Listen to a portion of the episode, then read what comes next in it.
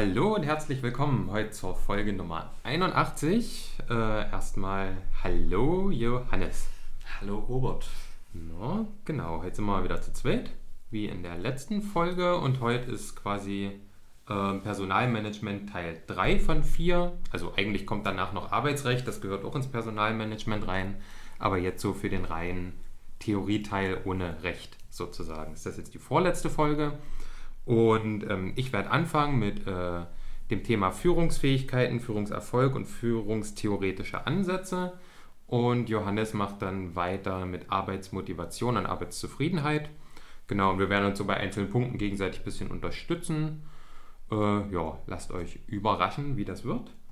Und ähm, wir haben das jetzt ein bisschen abgespeckt. Das wird auf jeden Fall nicht so groß wie die Folgen davor, ähm, weil auch aus Zeitgründen haben wir uns jetzt wirklich auf die Wiederholungsfragen ähm, die uns zur Verfügung gestellt wurden, ähm, fokussiert und haben danach unsere Folge gegliedert quasi. Na, und dann wird es ein bisschen kürzer und dann fehlt vielleicht manchmal hier und da ein bisschen was, was man noch vertiefen kann. Aber ähm, ja, ich denke, das kriegt ihr auch selber ganz gut hin, weil ich finde, so hochschwellig ist das Thema Personalführung jetzt bei uns tatsächlich nicht. No? Ja. Genau, und dann würde ich mal anfangen mit der Führung. Frage 1. Was verstehen Sie unter dem Begriff Personalführung? Habe ich hier erstmal zwei Zitate, die kann man mögen oder nicht. Ich mag sie weniger, aber ich lese mal vor. Das erste ist von ähm, Friedmund Mike äh, von dem äh, Managementzentrum St. Gallen. Beginnen muss man bei sich selbst. Wer sich nicht selbst führen kann, wird niemals andere führen können. Also, na, ist ein bisschen platt, aber letztendlich, ich denke, wir wissen alle, was damit gemeint ist.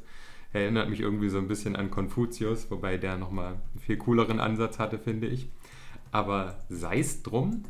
Das zweite Zitat ist von äh, Hans Böhm, das ist der Geschäftsführer von der Deutschen Gesellschaft für Personalführung. Und der sagt, man muss Führungskräfte suchen, die authentisch sind. Und das ist nur über Selektion möglich.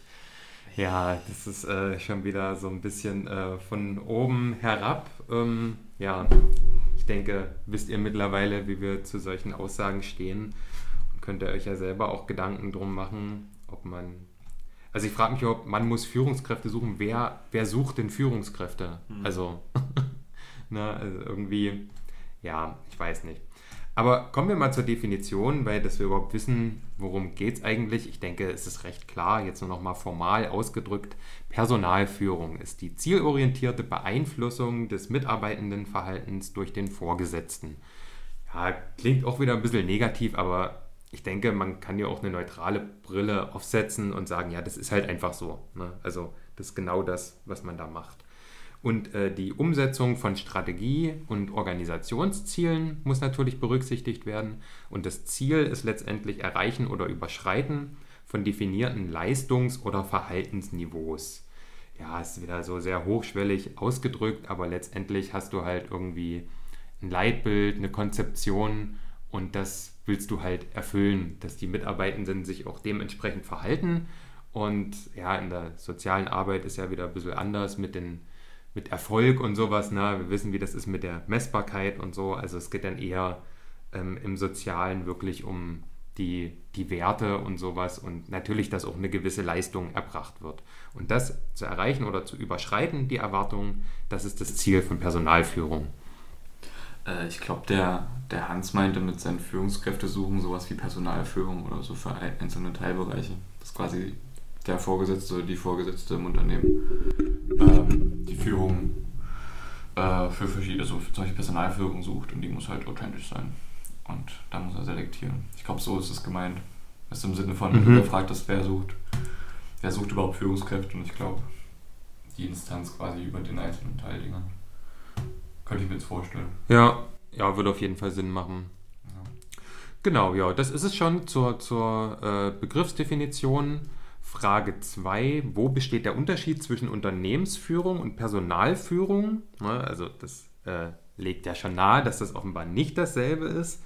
Ähm, das Festlegen von Strategie, Organisationszielen, Planung, Steuerung und Kontrolle des Unternehmens, ähm, das ist quasi die Unternehmensführung. Und die Personalführung hatten wir ja gerade oben, das ist quasi die Beeinflussung der Mitarbeitenden. Also nicht das, was drüber steht, zum Beispiel dieses Erreichen von diesen gewissen Niveaus, also wie eine Ebene drunter und die Unternehmensführung legt die Niveaus überhaupt erst fest. So könnte man es vielleicht ein bisschen abstrakt formulieren. Ja, auch sehr einfache Frage. Ähm, dritte ist auch sehr einfach, ist halt so eine auswendig Lernfrage oder also eigentlich kann man sich auch herleiten. Nennen Sie zehn Führungsfähigkeiten. Worin sehen Sie kritische Aspekte bei der Betrachtung von diesen Fähigkeiten? So, ich setze noch einen drauf, ich nenne nämlich alle. Die kann man erstmal einteilen in Persönlichkeitsmerkmale, funktionale Kompetenz, soziale Kompetenz, emotionale Kompetenz, Führungskompetenz und strategische Kompetenz. Und dann man ja so ein paar rauspicken, die wir nochmal kritisch betrachten. Also bei Persönlichkeitsmerkmalen haben wir sowas wie Urteilsvermögen, Kreativität, Engagement, Integrität, Ausstrahlung oder Belastbarkeit. Na, also bei Ausstrahlung wäre ich jetzt zum Beispiel schon kritisch. Also erstens, wie beurteilt man sowas? Ähm, und zweitens, äh, in welchen Jobs ist jetzt die Ausstrahlung wichtig? Also was für eine Ausstrahlung brauche ich, wenn ich, äh, keine Ahnung, Regale einräume? Na, also inwiefern ist das ein Persönlichkeitsmerkmal, das irgendwie äh, da reinzählt? Ähm, klar, in der sozialen Arbeit ist es schon irgendwo wichtig, ähm, aber ist halt auch wieder die Frage, nach welchen Maßstäben beurteilt man das. Na, funktionale Kompetenzen wären sowas wie aufgabenbezogenes Funktionswissen und Können, ist klar, ne? fachübergreifende Kenntnisse, Internationalität, Problemlösefähigkeiten, Initiative und Entscheidungsfähigkeiten. Also ich würde schon sagen, das sind zweifellos alles wichtige Kompetenzen, so, die man auf jeden Fall haben sollte, ne, um auch nicht nur in der Aufgabe selber irgendwie so engstirnig oder systemintern nur zu bleiben, sondern auch die Umwelt und deren Systeme mit einbeziehen zu können, in ja, welchem Rahmen man sich da auch immer bewegt. Dann haben wir soziale Kompetenzen, klar Kommunikationsfähigkeit, Kooperationsfähigkeit, Identifikation schaffen, Konfliktbewältigung, das wären jetzt so die vier Identifikationen schaffen. Ja, hm, also man sollte sich vielleicht schon mit der Profession irgendwie identifizieren, aber ob man sich jetzt unbedingt mit dem Unternehmen oder so identifizieren muss, ich glaube, da haben wir letztes Mal auch schon ein bisschen drüber geredet, ne, was so Identifikation, äh, wie man das so kritisch beleuchten kann. Dann haben wir emotionale Kompetenzen, die Motivationsfähigkeit, die Menschenkenntnis, die Selbstregulierung und die Empathie. Also hier sehe ich irgendwie Menschenkenntnis ein bisschen schwierig, weil das ist auch wieder sowas, wo ich mir frage, wie, wie will ich denn das messen? Also wenn jetzt mehrere Menschen einen Menschen beurteilen, wer hat denn dann recht? So, mhm. ne? an, an was machst du das wieder fest? Ich finde, das ist so eine sehr, sehr schwammige Kompetenz. Ja, es klingt auch wieder so ja, ich muss nur in die Augen schauen, ich weiß, was das, ne, ich kenne den dann gleich oder die dann gleich. Es ist ein bisschen oberflächlich. Also, ja. ja ich, ich, war schon immer. So, ja. es widerspricht auch äh, unserer, unserer Ethik einfach, ne? Genau. dass wir halt diese, diese Haltung des Nichtwissens annehmen. Also, ja, gut. Führungskompetenzen haben wir, also klar Führungsverantwortung, Führungsverhalten, Überzeugungskraft und Durchsetzungsvermögen.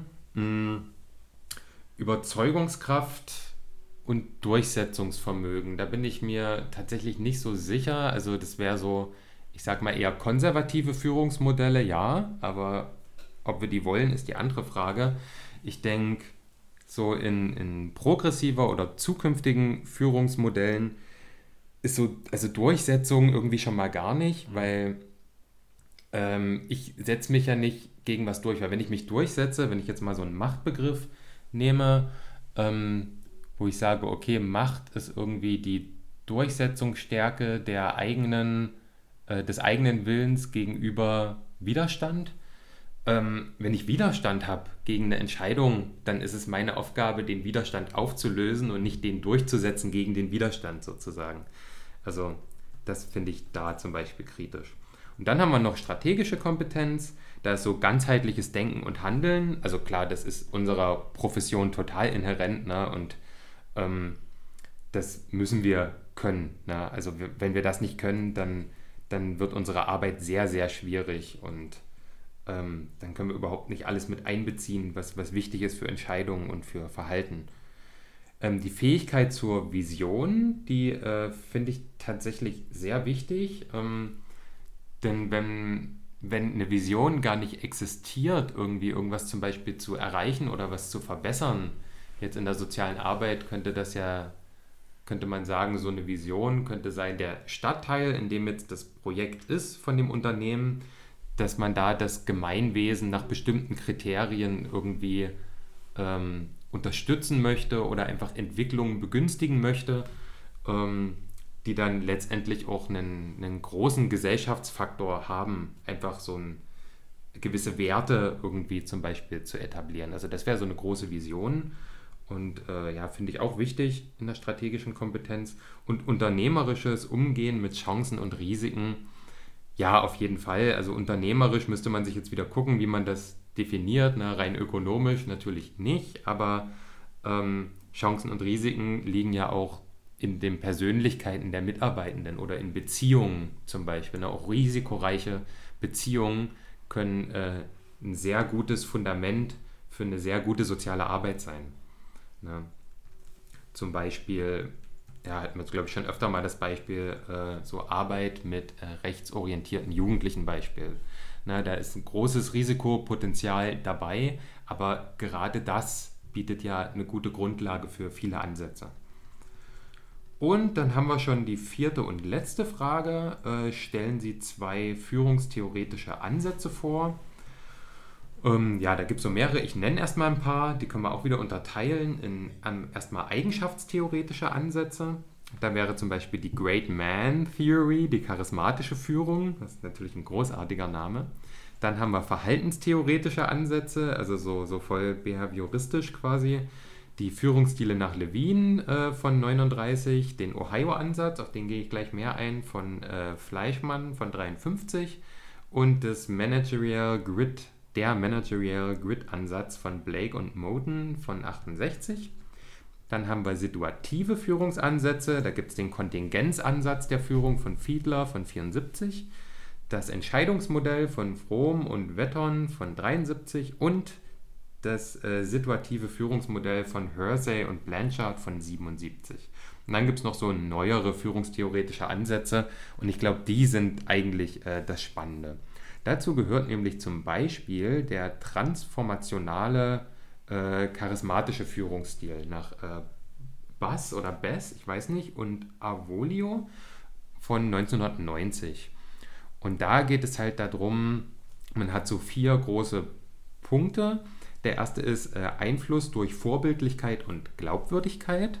Also man könnte sagen, Beispiel in der sozialen Arbeit, wenn es dann noch sowas wie eine Führungskraft gibt, könnte man sagen, diese Führungskraft ist ein Vorbild, weil sie ständig ähm, die, die ethischen äh, Grundsätze der sozialen Arbeit verkörpert, die auch lebt und auch ähm, quasi selber Einschränkungen hinnimmt, um den ethischen Maßstäben gerecht zu werden.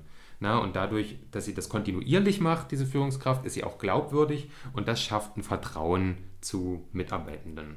Der zweite Punkt ist Motivation durch Vision. Das hatten wir gerade schon mit der Vision. Ähm, und da geht es auch um eine äh, realistische Erreichbarkeit dieser Vision. Also das muss damit dran sein. Mir nützt nichts zu sagen, irgendwie, wir machen die Welt gerecht. Äh, so, wenn dann die Mitarbeitenden sagen, ja gut, aber in was für einem Rahmen so, was können wir letztendlich bewirken? Das ist dann eher demotivierend.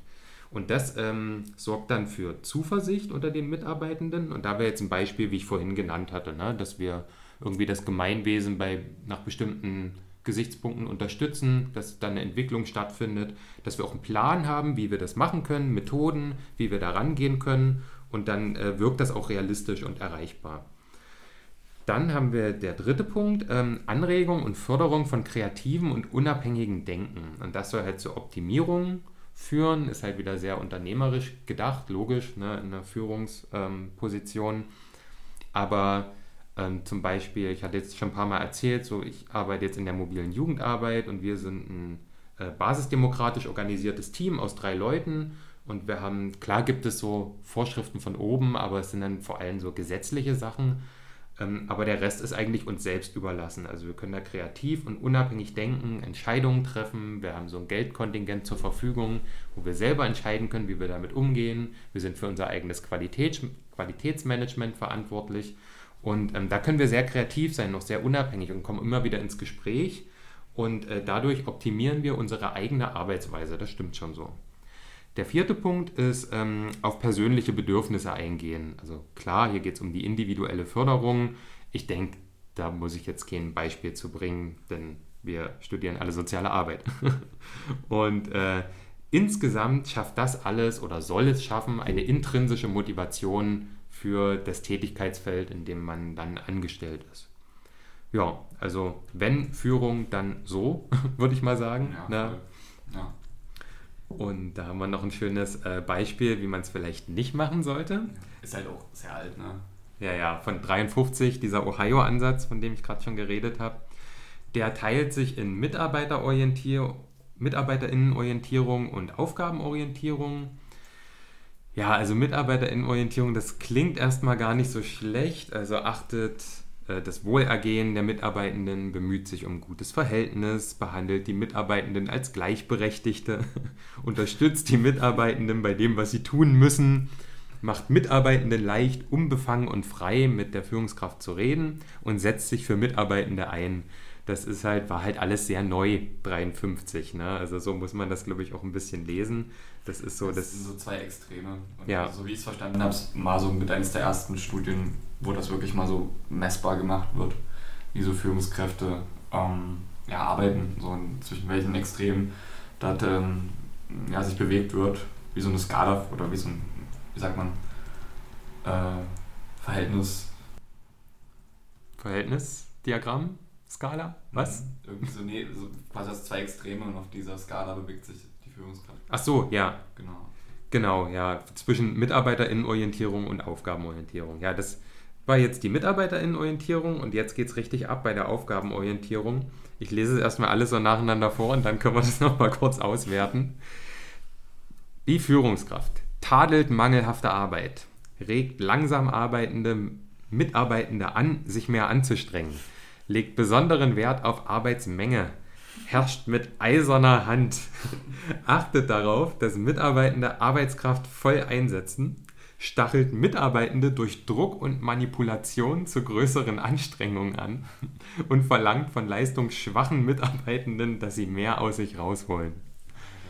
Ja, das ist halt, also das ist derart autoritär und äh, ja, einfach vom Menschenbild her so, so gar nicht drin, dass wir das eigentlich vernachlässigen können, aber es ist vielleicht ganz cool zu wissen, wie sich das so entwickelt hat über die Zeit. Ne? Das ist jetzt auch, wenn ich das richtig sehe, der älteste Führungsansatz, den wir hier haben. Nee, der nach Levin von 39 ist noch älter, den habe ich mir jetzt nicht angeguckt. Aber ja, also ne, dieses herrscht mit eiserner Hand schon alleine. Also es ist total krass. Und ja, wie du schon sagtest, es geht halt um eine Skala irgendwie dazwischen. Ne? Das ist wahrscheinlich für die 50er schon mal ein Fortschritt gewesen. Aber für heute ist das noch unter Minimum von dem, wie man Mitarbeitende behandeln sollte und äh, was auch so Studien einfach zeigen, was so dazugehört, damit Mitarbeitende sich wohlfühlen und dann auch halt wirklich gerne leisten und auch einfach gut, gute Arbeit leisten können und wollen. Ja. Absolut. Das ist eine super Überleitung zum, zum nächsten Thema. Ähm, ja, genau, jetzt geht es quasi um Arbeitsmotivation und Arbeitszufriedenheit. Und ja, wie gesagt, wieder eine Wiederholungsfragen. Und da ist die erste Frage, ähm, was ist eigentlich Motivation? Ähm, das ist wie so, eine, ja, wie so eine Gleichung, kann man das sehen. Person mal Situation ist gleich Motivation. Und man kann quasi sagen, Motivation, äh, bei der Person ist es, ähm, sind es die Motive, ähm, Motive sind stabile für Menschen charakteristische Wertungshaltungen, also ich würde sagen, sagen Persönlichkeitsmerkmale, ähm, die ja, sich in Haltung äußern und ähm, mit denen reagieren wir auf eine Situation. Ähm, das ähm, sind dann Anreize, Anreize sind Merkmale einer Situation, die das Potenzial besitzen, Motive anzuregen. Genau, und daraus entspringt dann die Motivation, resultiert aus dem Produkt der individuellen Motivationsausprägung der Person und den Anreizen der aktuellen Situation. Genau. Ja, ich, vielleicht um das mal so ein ganz kleines Beispiel irgendwie zu bringen. Na, ich bin irgendwie eine Person, die gerne irgendwie was, was tun möchte, was der Gesellschaft einen Nutzen bringt, so von meiner Haltung her. Ne? Das ist so mein Motiv quasi. Ähm, die Situation ist dann der Anreiz, okay, was, was studiere ich jetzt oder was arbeite ich jetzt? Und die Motivation, die daraus, ähm, die daraus resultiert, ist, okay, ich habe mein Motiv, dass ich was für die Gesellschaft leisten will. Ich habe diesen, diesen Umweltanreiz, dass ich jetzt studieren kann. Und ich studiere jetzt zum Beispiel Pflege, Medizin, soziale Arbeit. Das ist jetzt meine Motivation und das tue ich jetzt und das habe ich auch vor und das werde ich machen. So, genau. Ja. So setzt sich das zusammen. Voll gut. Genau, dann wir extrinsische und intrinsische Motivation. Also extrinsische Motivation kennen wir bestimmt alle noch so aus, aus der Schule. Ähm, wir verhalten uns wegen Konsequenz. Es geht um Belohnung und Bestrafung. Eine 2 oder eine 5. Ähm, und ja, kann intrinsische Motivation variieren. Und im Vergleich dazu, die intrinsische, ähm, die Handlung wird quasi aus einem eigenen Willen ausgeführt. Es geht nicht darum, dass wir irgend, ähm, irgendeine Konsequenz erwarten. Es geht darum, dass wir aus Eigenmotivation äh, Dinge, Dinge tun. Und äh, ja, ich glaube, jetzt auch in den Punkten, in denen wir im Studium sind, wissen wir, dass das auf jeden Fall der Kern ist, um sich auch weiterzuentwickeln, Persönlichkeitsentwicklung zu verführen und halt auch generell auch fachlich besser zu werden. Ähm, und ich denke, man kann sagen, dass wenn man jetzt sich eine Personalführungskraft denkt, naja, man schon eher anstreben sollte, die intrinsische Motivation zu erhöhen. Ähm, ja. Genau, dann geht es weiter. Was ist Arbeitszufriedenheit? Hm, das ist einfach eine plumpe Definition. Arbeitszufriedenheit wird gewöhnlich als Einstellung definiert und umfasst dann die emotionale Reaktion auf die Arbeit, die Meinung über die Arbeit und die Bereitschaft, sich in der Arbeit in bestimmter Weise zu verhalten. Genau, also ganz gesagt, das Ausmaß, die Menschen ihre Arbeit mögen oder nicht mögen. Krass. Du hast, du hast studiert, oder? Das merkt man gleich. Auf jeden. Ja, so würde ich es einfach stehen lassen. Ähm, und es gibt halt Motivationstheorien in der Arbeit und äh, auch Zufriedenheitstheorien oder halt auch Möglichkeiten, die zu, zu erhöhen. Ähm, genau, und Robert fängt es erstmal an. Also dritte Frage stellen Sie seine Motivationstheorien vor und Robert erklärt uns mal das Job Characteristics Modell. Genau, das mache äh, ich, weil ich das im dritten Semester in meiner äh, Forschungsarbeit als Grundlagentheorie genutzt habe oder als Grundlagenmodell, das Job Characteristics Modell von oh, Hackman, Hackman und Oldham hießen die, glaube ich. Das habe ich jetzt hier gar nicht aufgeschrieben. Und das ist eigentlich ziemlich cool, weil das, ähm, das äh, wird erstmal unterteilt in so drei Ebenen. Die Dimension der Aufgaben, dann der psychologische Zustand, und dann die Folgen für die Arbeit und die MitarbeiterInnen. Und von der Dimension her haben wir einmal in so einem Paket die Anforderungsvielfalt, die Ganzheitlichkeit der Aufgabe und die Bedeutsamkeit der Aufgabe. Das führt dann zu dem psychologischen Zustand der erlebten Bedeutsamkeit der Arbeitstätigkeit. Ne? Also wie vielfältig ist meine Arbeit, wie ganzheitlich gedacht, ne? wenn wir jetzt so systemisch rangehen und wie bedeutsam ist meine Aufgabe überhaupt? Da haben wir wieder das mit dem Motiv, das äh, für die Gesellschaft was Sinnvolles tun. Und das insgesamt äh, löst quasi die erlebte Bedeutsamkeit aus.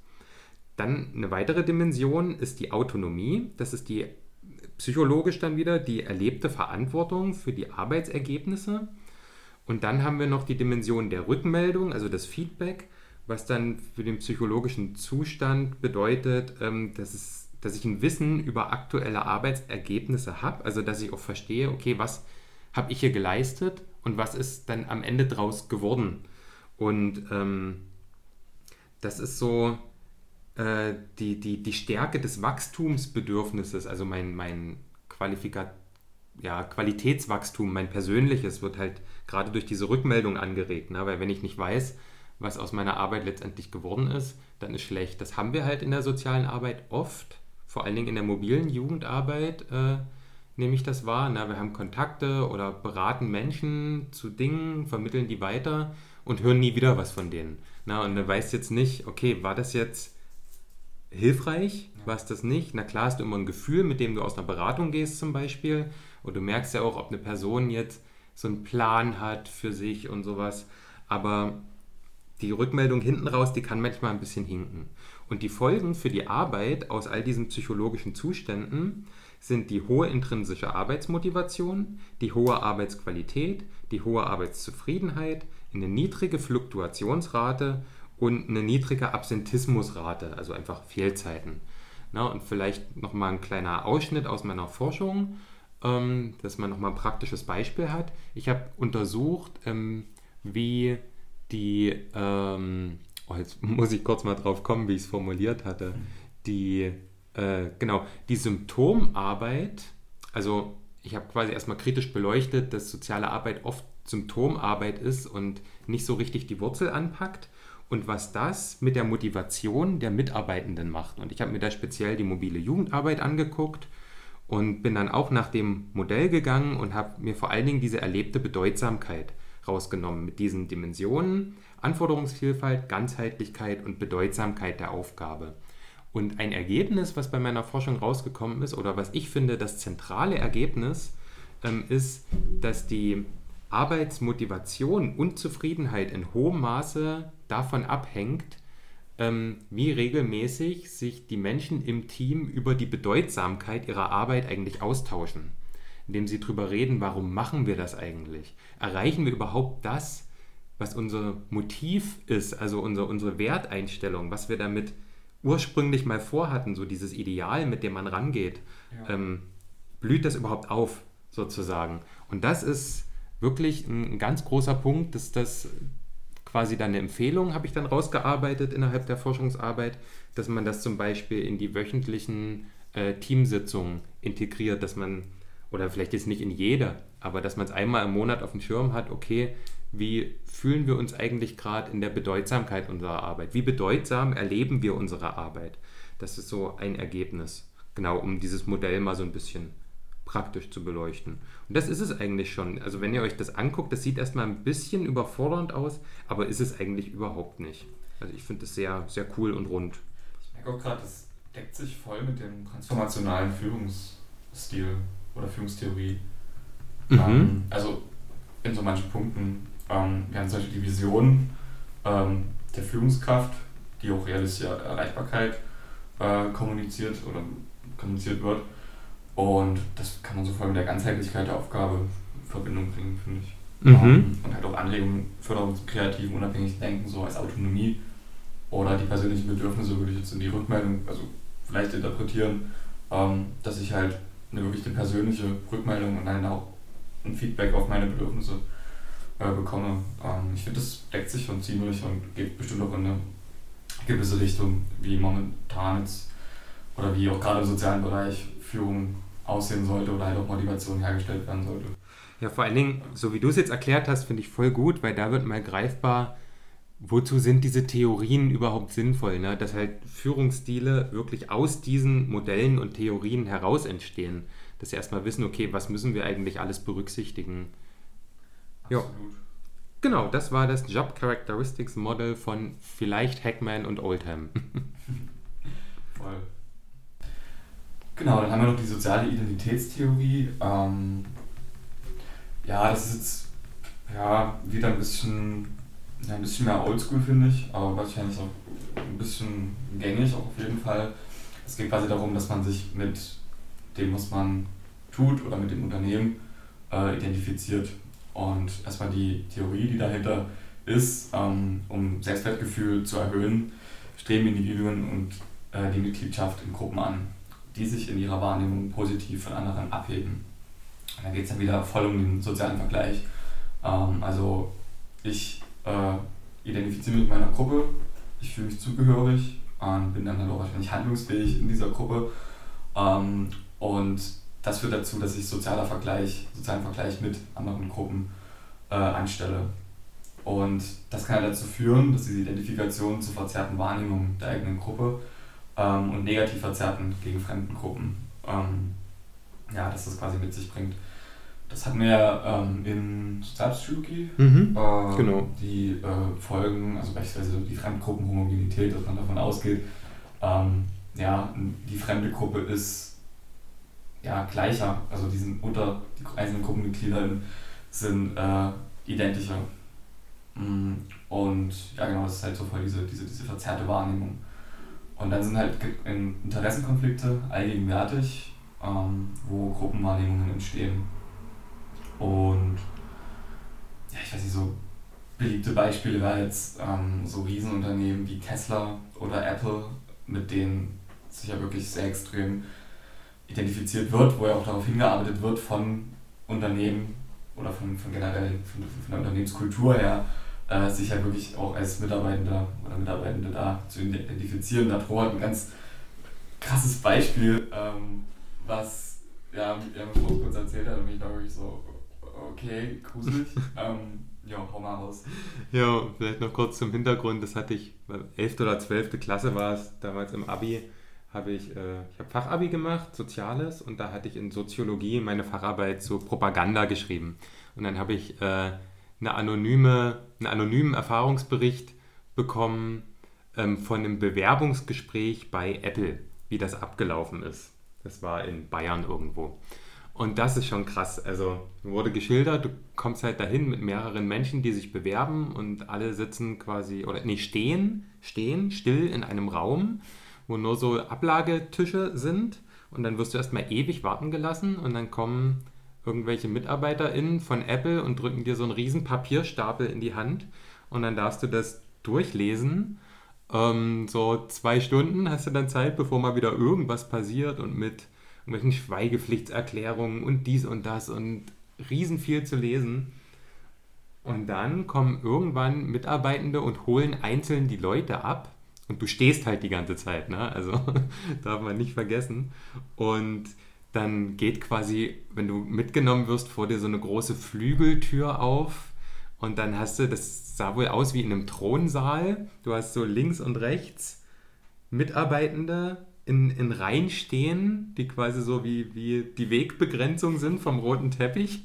Und am Ende steht so ein großer, fetter Schreibtisch, wo drei Führungsleute dann dahinter sitzen. Und dann betrittst du diesen Raum und alle klatschen und grinsen dich an und soll dir halt voll dieses Gefühl von diesem, also dieses Wir-Gefühl einfach geben. Und dann musst du da halt stehend vor diesem Schreibtisch dein Bewerbungsgespräch absolvieren mit all diesen Leuten, die hinter dir immer, wenn du irgendwas sagst, klatschen und sich so tun, als ob sie sich total darüber freuen, wer du bist und was du für Qualitäten mitbringst. Und das ist halt also so eine krasse Manipulation in Richtung Wir-Gefühl und Gruppenabgrenzung. Ne? Also das, äh, um mal so ein richtig krasses Beispiel zu bringen, wie sowas ähm, dann auch sehr manipulativ eingesetzt werden kann echt heftig. Und da hatten wir auch im Seminar drüber gesprochen, ähm, ja, wie wichtig das auch tatsächlich ist, sich mit dem, ja, oder wie, wie, wie, wie gängig das eigentlich auch ist, sich mit dem Unternehmen zu identifizieren, in dem man arbeitet. Ich weiß, ob es wichtig ist, bei VW oder bei Mercedes zu arbeiten oder ob es vielleicht nicht auch eher so diese, diese mh, hm, die, die äh, Idee von ich gehe arbeiten und verdiene Geld, um halt einen bestimmten Standard zu halten oder um halt generell um einfach die äh, Familie ernähren zu können, ob das eher die Identifikation ist oder ob es wirklich äh, ja, das Unternehmen ist, wo man arbeitet oder die Tätigkeit auch eher. Und ja, ich glaube, wir waren zum Schluss gekommen, dass es relativ ähm, ja, darauf ankommt, in welchem Arbeitsfeld und wie und wo äh, man arbeitet. Ähm, ja, wenn wir jetzt so die Automobilindustrie haben, ne, ich glaube so BMW oder, oder Mercedes ist dann eher egal. Ne, aber jetzt so Tesla beispielsweise hat jetzt nochmal einen ganz anderen Sonderstatus. Das ist ja auch eine ganz andere, ganz anderer Führungsstil. So, ne, wie man den jetzt findet, ist wieder eine andere Sache. Aber da identifiziert man sich wahrscheinlich eher mit der Vision, weil es geht nur um die Vision. So komisch diese Visionen noch sind, äh, meiner Meinung nach. Aber ja, ich könnte mir jetzt vorstellen, dass das jetzt, ob man jetzt bei VW, BMW, Mercedes, whatever ist, dass das da jetzt eher nicht so den Unterschied macht, sondern wirklich, wie du schon sagtest, ne, arbeiten gehen und nicht arbeiten gehen ist schon mal eine ganz krasse Unterscheidung von, von der Fremdwahrnehmung, so Arbeitslose beispielsweise, die dann ganz stark abgewertet werden, um halt das ArbeitnehmerInnen-Sein aufzuwerten und sich dann auch mit Leuten, die arbeiten gehen, verbunden zu fühlen. Voll, und ich, ich finde, das ist halt auch irgendwie schon wieder so eine privilegierte Sicht, dass man halt so diese, diese Identität mit, mit, mit, der, mit der Tätigkeit äh, da so in den Mittelpunkt rückt, weil Fakt ist halt, es gibt genügend Leute, die halt einfach nur arbeiten gehen mit das Geld, äh, weil die das Geld brauchen und das halt auch wirklich teilweise sehr beschissene Jobs sind oder halt vielleicht auch mehrere kleine beschissene Jobs. Ähm, und ja, vielleicht zu beleuchten, wie da die Motivation oder ja, halt einfach der, der Antrieb entsteht, irgendwie drei kleine Minijobs zu machen, um halt eine Familie zu ernähren, alleinstehend. Mhm. Ähm, das ist nochmal ein ganz anderes Thema, finde ich. Ähm, ja, aber würde ich es einfach mal so stehen lassen. Ich glaube, da könnten wir uns auch noch lange äh, diskutieren. Mhm. Ähm, aber ja, das ist halt existent und halt auch noch eigentlich ein Großteil oder ganz viele Menschen äh, sind in diesen Zuständen. Ja, da kommen wir zu Bedürfnisklassen nach Maslow. Ähm, ja, eigentlich auch so eine Stani-Theorie. Äh, müsste man eigentlich schon gehabt haben. Ähm, zumindest hatte ich es auch in der Schule. Und man hat halt diese Pyramide, ganz unten das Fundament und oben die Spitze. Und es geht quasi davon aus, dass ähm, ja, bevor die untersten oder unteren Bedürfnisse nicht erfüllt sind, ähm, die oberen weniger Bedeutung finden. Ist auch ein bisschen überholt. Ähm, ich, ja, ich erinnere mich gerade an Konsistenztheorie von Grabe, da ist das alles eher auf einer, auf einer auf derselben Ebene und daraus entstehen dann halt äh, die, die motivationalen Schemata. Aber jetzt hier nach der Theorie ähm, haben wir ganz unten physiologische Bedürfnisse und das ist jetzt hier auch angepasst auf, auf Arbeit natürlich. Und das sind beispielsweise im Arbeitskontext geregelte Arbeitszeiten, Pausen, ähm, Verpflegungsmöglichkeiten. Ähm, wir haben Sicherheitsbedürfnisse, das heißt sichere Arbeitsumgebung, sicherer Arbeitsplatz, regelmäßige Entlohnung. Also das wäre schon nicht schlecht. Ne? Ähm, wir haben soziale Bedürfnisse, Teamarbeit, Kommunikationsmöglichkeiten, Besprechungen, Abteilungs-, Betriebsausflüge. Klar. Naja, ne, doch ja, schon. Nee, doch, schon. Ja. also so ein Escape Room, das ist, das ist schon cool. Also wenn, klar, wenn ich jetzt irgendwie wieder an so Apple denke, dann klingt das alles sehr lächerlich, ne? aber wenn ich jetzt so an mein Team in der sozialen Arbeit denke und wir mal spontan irgendwie, yo, lass mal ins Programmkino gehen zu irgendeinem kritischen Thema oder sowas nach der Arbeit heute, das ist cool. So, ja, das fetzt, ne? Ja. Das ist auch schon nice. Ich war im Praktikum, wir waren dann einfach mal in Frühstücken in einem Café als Teamtag und es war auch so nice, aber einfach auch, weil man so voll auf einer Ebene war und das irgendwie voll, voll schön war generell, ähm, sich da auszutauschen. Aber ich stelle mir gerade so, so ein bisschen so ein, so ein toxisches Team vor, was dann auf immer irgendwie in einem Escape Room ist und, und das einfach nur ganz unangenehm wird. okay, egal. Ähm, das waren die sozialen Bedürfnisse. Ähm, dann haben wir Individualbedürfnisse. Feedback, Karriere, Statussymbole. Ja. Ähm, und ganz oben dann Selbstverwirklichung. Das heißt, wir haben Selbstbestimmung und Einflussnahme. Ähm, ja, also ich finde, das kann man auch wieder so ein bisschen auf, auf, auf diese transformationale Führung oder auf dieses Characteristic-Modell ähm, anpassen. Es ist halt verdammt wichtig, dass man viel Handlungsspielraum und, und Anregungen zum kreativen Denken hat und dass man halt auch da Handlungsspielraum äh, besitzt. Habe ich gerade zweimal gesagt. Aber egal. Weil es so ähm, wichtig weil ist. Es so wichtig ist. Ähm, genau. Zu der Bedürfnispyramide fällt mir noch ein, ähm, mich ja schon mal so ein bisschen mit so Green Social Work und Sustainable Social Work äh, beschäftigt. Und da ist die äh, erweitert mittlerweile, die Bedürfnispyramide. Und dann kommt ganz unten, unter den physiologischen Bedürfnissen, kommen die ökologischen bzw. planetaren ähm, Bedürfnisse und Grenzen. Und das finde ich eigentlich ziemlich cool gedacht, ne? weil das ist ja unsere Lebensgrundlage. Und wenn der Planet irgendwie nicht mehr, äh, wenn du halt nicht mehr leben kannst auf dem Planeten auf lange Sicht, hm. dann ähm, bringen dir auch deine geregelten Arbeitszeiten nicht besonders viel. Ne? Also sollte vielleicht der ökologische Aspekt erstmal kommen, dass ich halt zum Beispiel kein Unternehmen aufbaue, was den Klimawandel befeuert, beispielsweise. Absolut. Ja, ist eine coole Erweiterung von dem Modell, finde ich. Ging es da nicht auch so ganz wild weiter mit so astralen Bedürfnissen? Ja, ja, ja, ja, genau. Cosmo äh, und so. Und Ja, ich glaube, das war dann ganz oben. Die, die Spitze ist dann nochmal so eher, ähm, wie nennt man denn das? Ja, grad fällt mir gerade das Wort nicht ein. Transzendent.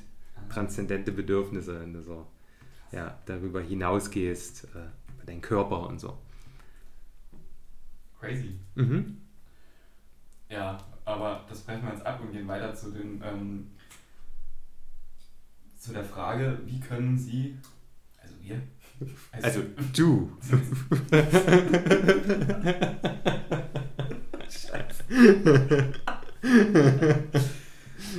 wie können Sie, also du, als Führungskraft auf die Motivation und die Zufriedenheit der Mitarbeiter Einfluss nehmen?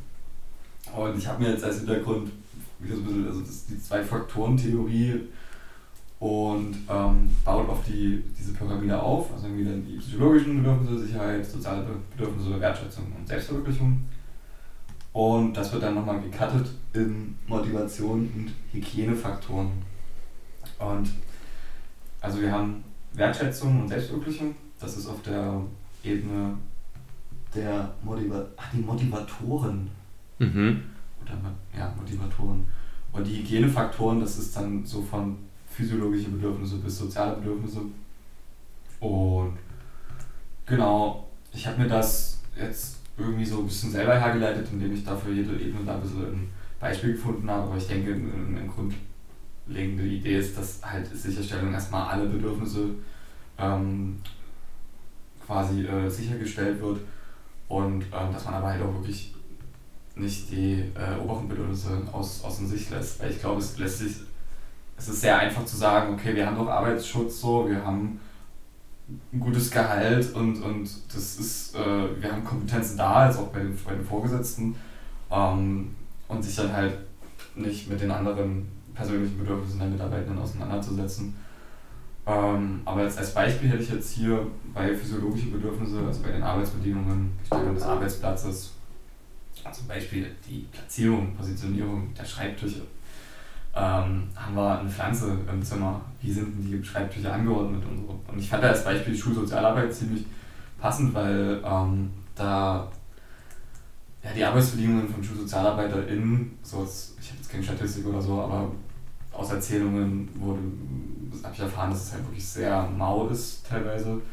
Also sind häufig wenig oder keine eigenen Büros für die, für die Sozialarbeitenden äh, stehen zur Verfügung. Das heißt, sie sitzen einfach mit im Lehrerzimmer und führen mal ein Beratungsgespräch mit einem Schüler oder einer Schülerin ähm, zwischen den eigentlichen VerurscherInnen der, der vielleicht, äh, des vielleicht Beratungsbedarfs. Ähm, das ist schon ganz schön krass. Ähm, und ja, das, das geht auch noch ein bisschen weiter hinaus als für, für physiologische Bedürfnisse, ähm, weil es halt auch einfach für die Qualität der, der Arbeit an sich auch schon einen Einfluss hat. Aber ich fand jetzt hier äh, einfach, dass man ein eigenes Büro hat in der Schulsozialarbeit. Ne? Und wie ist es gestaltet?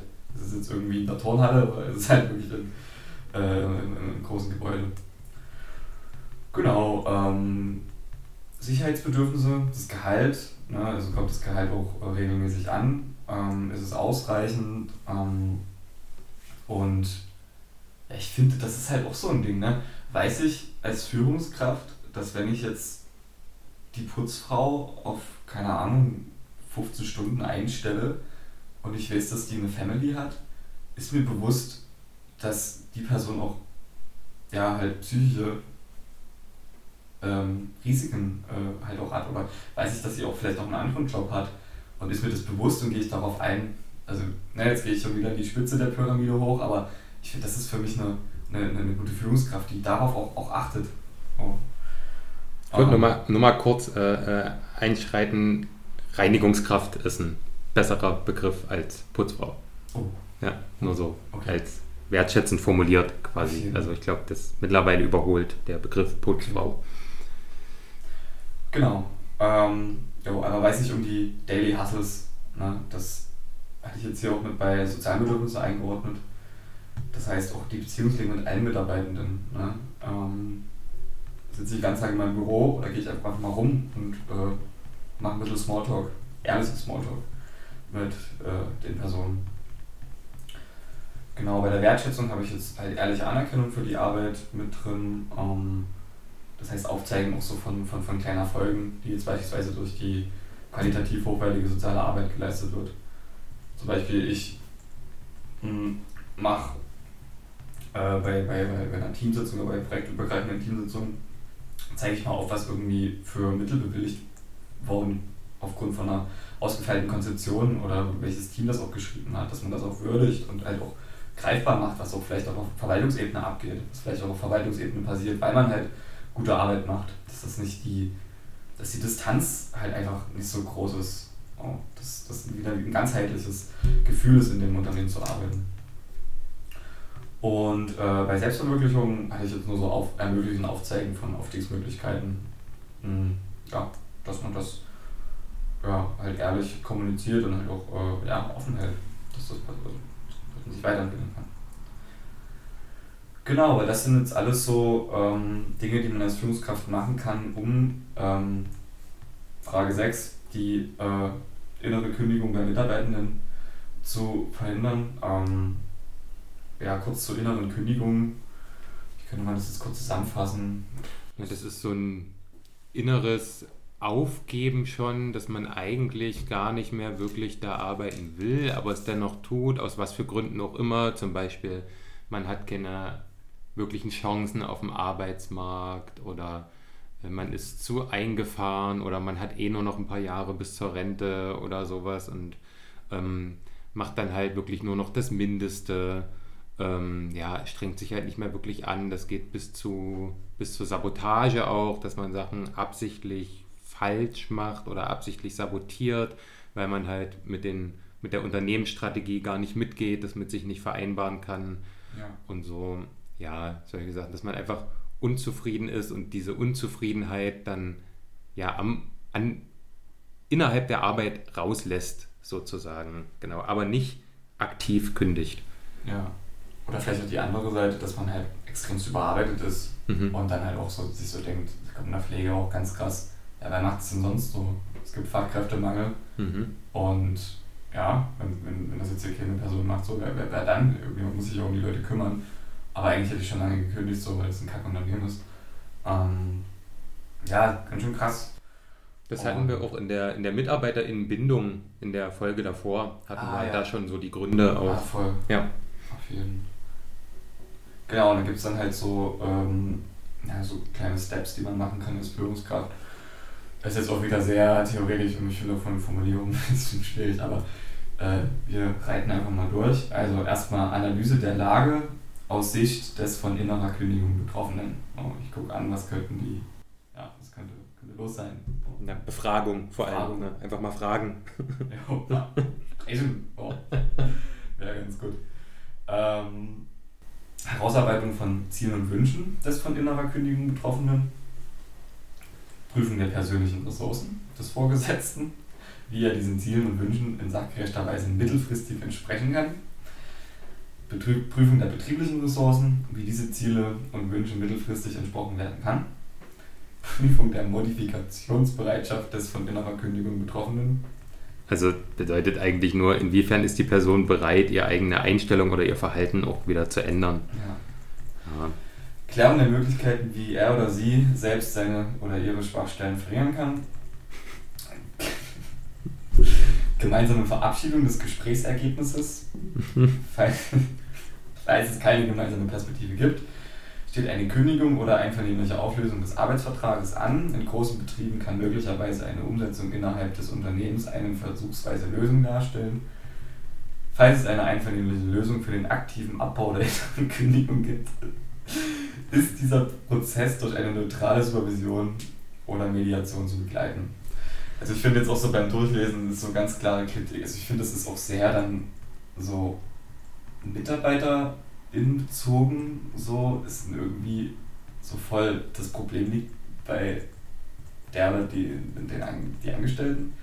Hm. Ähm, Klingt auf jeden Fall so. Ob es dann, wenn man sich nochmal genauer einliest, könnte ich mir vorstellen, ist es nochmal differenzierter. Aber ja. jetzt so nach diesem Punkteplan schon, ja. Halt Sehe ich auch, auch so. Zu sagen, so, so, wo war es hier? Ähm, mh, hm, Jetzt wird ein Schnitt hier sein wahrscheinlich. Ich will es gerade nicht. Die Klärung der Möglichkeiten. Ja, wie, wie, wie, wie, ja. wie die Schwachstellen verringert werden kann. Ähm, oder Modifikationsbereitschaft ist halt so voll.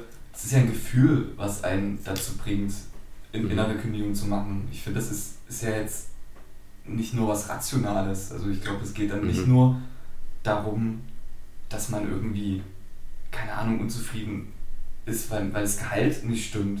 Ich finde, das, das geht viel mehr und ich glaube, dass auch generell so Betriebsklima mit dabei und mhm. Unternehmenskultur. Und ja, dann zu sagen, okay, wir, wir, wir haben jetzt hier irgendwie eine rationale Lösung und das, das, das wird jetzt hier passieren, so, das finde ich ein bisschen zu, zu krass. Aber deswegen wahrscheinlich auch die Supervision da mit dabei, ähm, die dann auch den Gefühlen wahrscheinlich auch Raum lässt und das dann auch vielleicht auf einer ganzheitlichen Ebene bearbeitet. Mhm. Aber ja, ist auf jeden Fall spannend, weil ich habe das Gefühl, das ist ähm, ja ein relativ gängiges Problem, die innere Kündigung. Auf jeden Fall. Ähm, dann ist es auch connected mit der, naja, auch, auch der Notwendigkeit, halt auch arbeiten zu gehen, um halt auch eine Familie zu ernähren.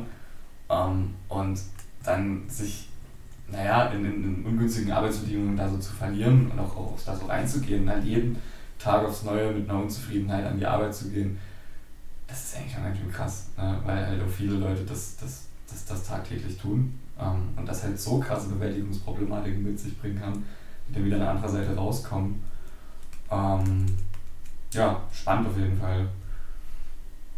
So viel dazu. Ähm, jetzt haben wir noch die letzte Frage, welcher Führungsstil oder Führungsverhalten kann Mitarbeiter motivieren? Und ich finde da, ähm, oder wir finden, oder ist es nicht die Antwort, dass der transformationale Führungsstil da ähm, wirklich der beste ist. Ähm, hatten wir ja vorhin eigentlich schon. Gerade schon, ne, nochmal kurz wir wollen Vertrauen schaffen durch Glaubwürdigkeit und Vorbildlichkeit. Wir wollen Zuversicht schaffen durch ähm, eine Vision und die auch realistisch ist. Wir wollen eine Optimierung ähm, der Mitarbeitenden äh, anregen, um frei, äh, indem ich freies und, und kreatives Denken zur Verfügung stelle. Individuelle Förderung anregen durch ähm, das Eingehen auf persönliche Bedürfnisse und das alles schafft intrinsische Motivation mit der wir wirklich auch nicht nur eine, eine gute Motivation und Arbeitszufriedenheit auch kreieren können, sondern halt auch am Ende eine qualitativ hochwertige Arbeit der Mitarbeitenden. oh, das hast du aber schön gesagt. Ja, also na, ihr merkt, es zieht sich so ein bisschen durch, dass wir das alles ein bisschen so sehr theoretisiert finden und gerne eher über die einzelnen Punkte diskutieren würden, anstatt die hier einfach so zu präsentieren. Aber ja, hält euch ja nichts davon ab, das äh, selber zu tun, weil das macht eigentlich den, den meisten Spaß an der ganzen Sache, ne, wenn man so ins Reden darüber kommt und vor allen Dingen auch in Alternativen. Was, was kennt man denn so? Wie geht es denn auch anders? Ja, ansonsten war das jetzt die vorletzte Folge in dem Theorienteil. Und dann, wie immer, hoffen wir, ihr konntet hier bisschen was mitnehmen, habt euch auch ein bisschen unterhalten gefühlt und dann, äh, ja, bis zum nächsten Mal. Ciao. Genau.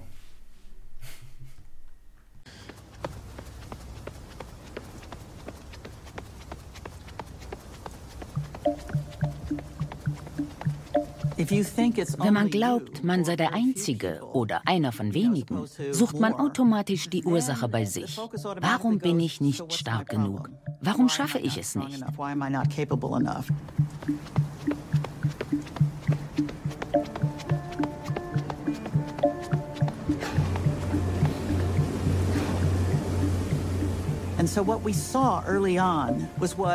Wir kennen seit langem das Phänomen der pluralistischen Ignoranz. Es bedeutet, dir ist klar, etwas läuft schief. Not just that you're exhausted and got too much to do, Nicht, weil du so erschöpft oder überlastet bist, sondern weil etwas mit der Arbeit nicht stimmt. Du weißt, dass du nicht gut arbeitest und hast deshalb ein schlechtes Gewissen. Aber den Kollegen erzählst du nichts davon. Stattdessen setzt du ein Lächeln auf und sagst, alles bestens, ich habe alles im Griff. Du machst weiter und hoffst, dass niemand etwas merkt.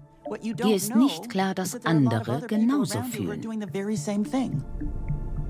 Dein Eindruck ist, alle sind glücklich und zufrieden. Nur du allein hast ein Problem. In Wahrheit stecken hinter den lächelnden Masken Menschen, die sich genauso isoliert fühlen. Oh